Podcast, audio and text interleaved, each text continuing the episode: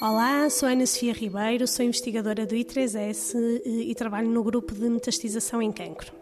Então, o, o cancro da mama é o cancro mais incidente em mulheres eh, e apesar das taxas de sobrevivência são bastante elevadas, a verdade é que cerca de 30% dos doentes vão desenvolver o que nós chamamos de doença metastática. E daí, nos últimos eh, cerca de 5 anos, o nosso grupo tem se dedicado à investigação do cancro da mama metastático, eh, mas com particular foco a, estes, a este grupo de, de cancros que metastizam pós-cérebro, dada a sua elevada taxa de mortalidade e a sua sua agressividade.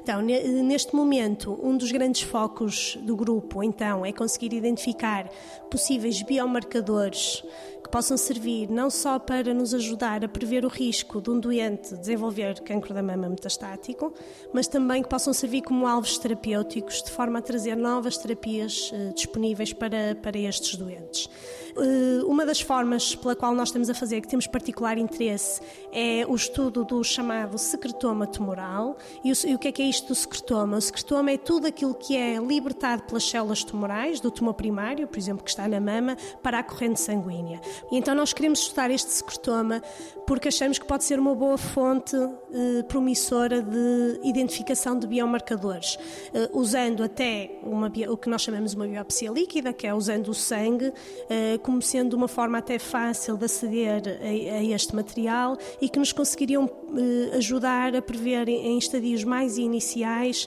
quais então os doentes de maior risco. E até conseguir monitorizar a doença ao longo do tempo de uma forma uh, mais, mais precoce. 90 Segundos de Ciência é uma produção conjunta Antena 1, ITQB e FCSH da Universidade Nova de Lisboa com o apoio da Fundação para a Ciência e a Tecnologia.